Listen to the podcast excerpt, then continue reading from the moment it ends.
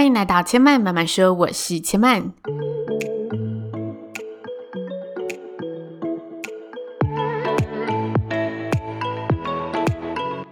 目前频道在 Apple Podcast、Spotify、KKBox 以及 Google Podcast 都听得到。喜欢的朋友，欢迎帮千嫚订阅并留言评论，让更多人可以认识千嫚慢慢说喽。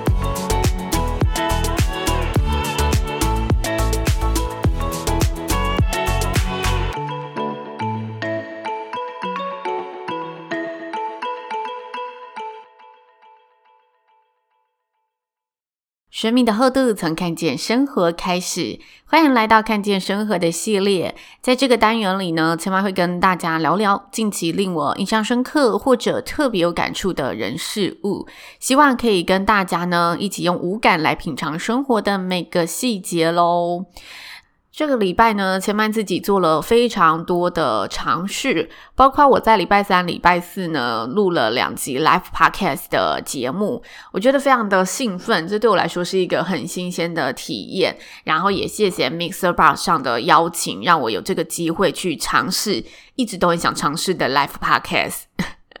然后我也谢谢有加入我聊天室的朋友，因为在短短半个小时里面，就是我呃邀请到了一百三十七位朋友。进入聊天室跟我一起聊聊说话这件事情。那我有把这两集的 podcast 内容做一个整理，放在这礼拜四以及下礼拜二的节目。所以如果呢刚好错过千嫚 live podcast 的朋友也没有关系，你可以来听听精华版的内容。上礼拜四以及下礼拜二都是千嫚在 live podcast 上跟大家分享的内容。我后来去听我 live podcast 的就是内容，我发现啊，我自己有对象的时候。在讲话上面，其实是更像在嗯跟朋友一起聊天的感觉，就跟我平常录 podcast 又有点不一样。平常录 podcast 我就是做一个分享者的角色，我真的把我想要分享的内容传递出去。但我发现，在聊天室里面啊，除了分享，我会多了很多口语化的表达，所以听起来更亲近一点点，我觉得蛮好玩的。那如果未来有机会，或者是大家有想要听千曼开 live podcast，也欢迎可以到呢千曼的嗯 IG 或者粉丝专业来告诉千曼。然后我就可以依照大家希望听的主题，我们挑一个良辰吉时，再来线上呢跟大家聊聊天、做互动喽。那今天的 Podcast 呢，我想要来跟大家分享我这两天在思考的一个问题。嗯，在分享之前，我先告诉大家我遇到了什么事情，让我衍生出了这个思考。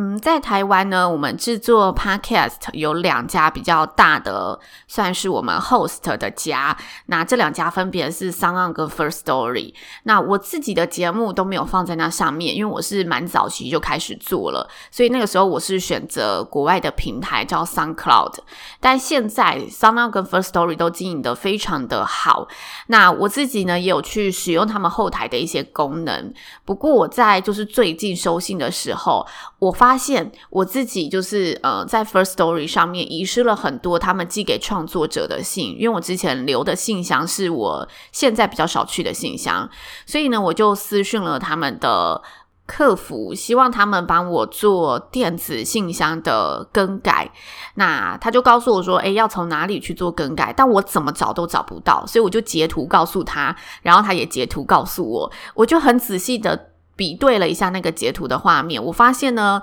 原来是我们聊天室的讯息挡住了，让我去按那一个修改的连接键，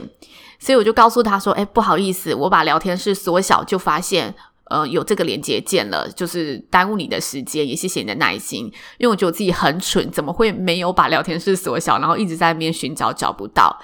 然后没想到呢，他的回复他是告诉我说：“诶，对耶，嗯，就是谢谢你发现这个问题。他们的确使用者界面，他们也要来做一个下一步的思考，因为他们认为我们创作者、使用者在使用这个界面会遇到的问题，就是可以让他们更好的一个。”方向，所以他们产生的这样子的一个回馈，让我觉得哇，他们真的是一直在想办法怎么优化他们的界面，一直在想办法怎么优化它带给消费者的体验。这个精神小小的回复，就让我觉得印象非常非常的深刻。同一天的晚上，我在跟最近呢，我合作的一个单位进行一些规则上面的确认，然后这个规则是这样的，因为我们配合已经有三四个月的一个时间了，前面的操作上都有一定的默契。不过我最新的资料上面呢，就是有一些规则跟之前。好像有点不太一样，所以我不太确定是不是有更改，我自己没跟上，还是说只是文字上面大家有一些资讯的落差，没有嗯完整的打出来而已。所以我希望就是我们在执行之前可以有一个同步的确认，因此我做了 double check 的动作，我问了他一个问题，但是他给我的回复是说，诶，我们之前配合上来，你也都知道是这么操作了，怎么会在？三四个月后又问这么基本的问题呢？于是我就把上面的这个讯息，就是呃截给他看，跟他说我会有这个问题，是因为你这里写的规则跟之前有点不太一样，所以我想再做个重复确认。但坦白说，我收完这个讯息之后，对比我早上遇到的，就是 Firstory 帮我处理的这两个之间的落差，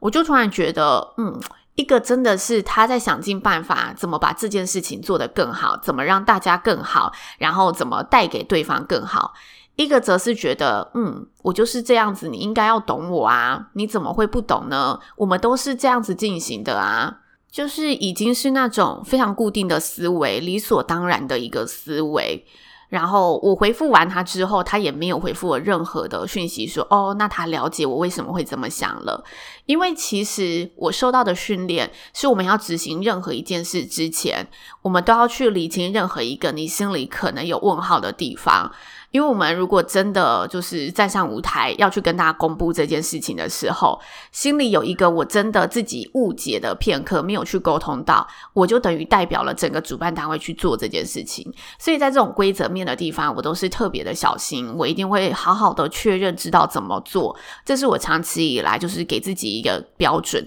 即使我知道那个问题可能很蠢，但我会问出那个问题，一定是我看到了什么，觉得诶，好像跟之前不太一样。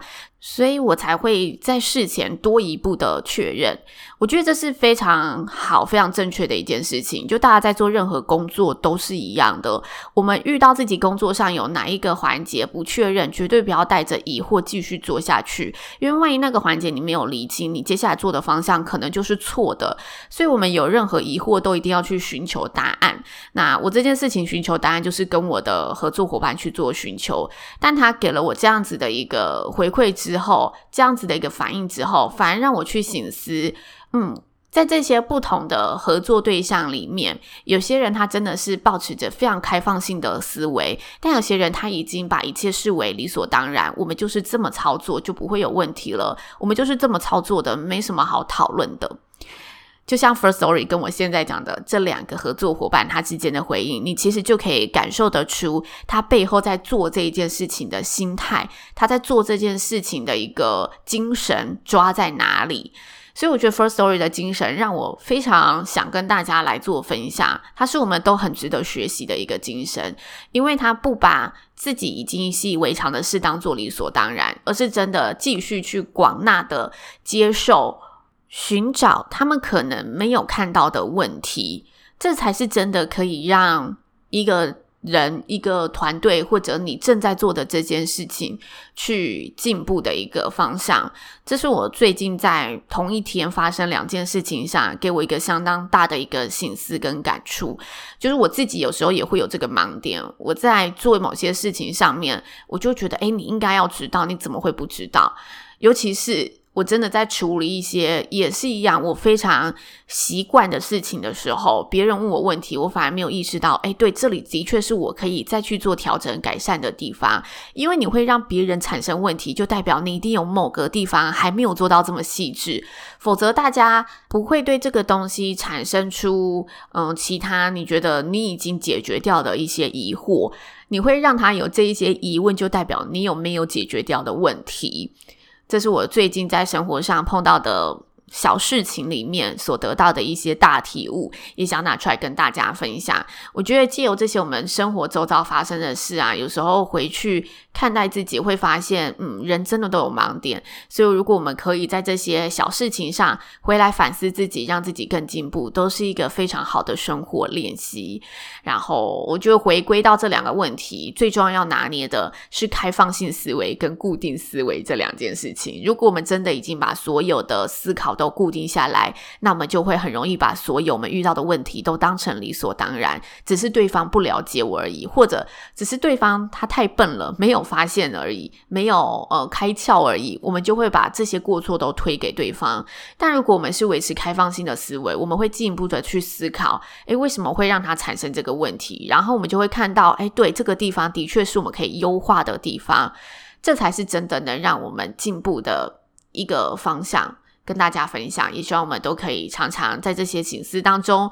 突破这个盲点。虽然呢，大家。会产生盲点的地方可能不止一次，就我们通常会有这个盲点的产生，都是我们以前也是习惯这么去做思考。但是当你一次一次的练习，一次一次的突破之后，接下来这个盲点就会真的完全的消失。重点是我们有没有每次都真的好好的去面对它。所以也是我为什么想要把这件小事拿出来跟大家分享的原因，因为我相信很多人跟我一样，我自己也会产生出这个盲点。所以当我们有其他的例子，反观再看回自己身上的时，时候，我们就可以更容易的去找出自己遇到这些情境的时候是怎么思考的，把它放在自己的身上做个对比，然后在未来自己可以好好的去做一个调整。遇到事情的时候，可以知道，嗯，我要拥有的。态度应该是朝向哪个态度的，让自己稍微的转个面向去做调整，这样渐渐的我们就可以调整出更好的自己。这是切半在这一集节目里呢，想跟大家分享的内容。那如果大家呢在生活中也有发现任何启发自己的小故事，也欢迎呢可以到千曼的 IG 知性生活刘千曼与千曼分享，然后千曼有机会呢都会把这一些好的内容带到节目上分享给更多的人。千曼慢慢说，今天就。说到这里喽，也邀请大家下次再来听我说喽，拜拜。